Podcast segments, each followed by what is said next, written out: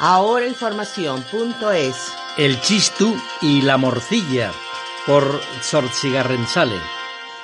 Hace unos días hemos visto por televisión la toma de posesión de su diócesis por el nuevo obispo de Ciudad Rodrigo.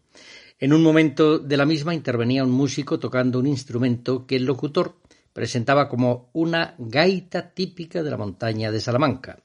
Se trataba de un chistu, el típico instrumento musical vasco. Como el chistu, la tal gaita dispone de tres orificios en el extremo contrario a la embocadura que permiten obtener los doce sonidos de la escala. Como el chistú, el instrumento dispone de una anilla en la que se introduce el dedo anular de la mano izquierda que le sujeta, mientras que los otros obturan los orificios cuando procede. Como el chistú, del brazo izquierdo del músico pende un tamboril que es tañido con la correspondiente baqueta, manejada con la mano derecha. La única diferencia estriba en que los chistus son negros y el que nos ocupa tiene el color de la madera. Un instrumento semejante se utiliza en las fiestas de Nuestra Señora del Rocío.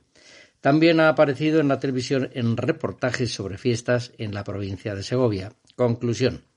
El chistu vasco pieza fundamental de su folclore, es un instrumento popular común a todas las tierras que formaban los reinos de Castilla.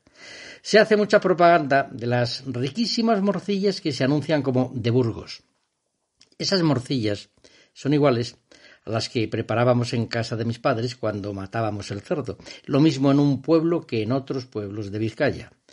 Las formas de vida han variado mucho en los últimos cien años, pero de nuestra niñez Recordamos la importancia que tenía el cerdo en las economías familiares.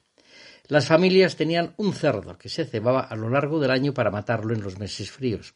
La fecha fijada para el comienzo era el 13 de noviembre, San Martín. De ahí el dicho de que a todo cerdo le llega su San Martín. Del animal sacrificado se comían inmediatamente las vísceras, de su carne se obtenían chorizos, se ahumaban los jamones y se salaba el tocino que a lo largo del año sazonaba los pucheros. La matanza del cerdo era un acontecimiento en cada familia.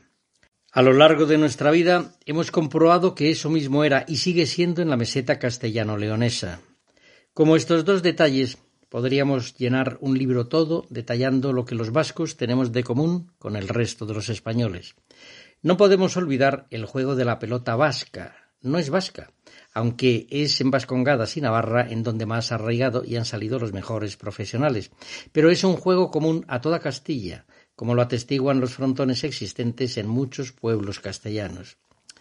El nacionalismo vasco es pura ideología, se basa en los sueños de un insensato, que no tienen ninguna correspondencia con la realidad.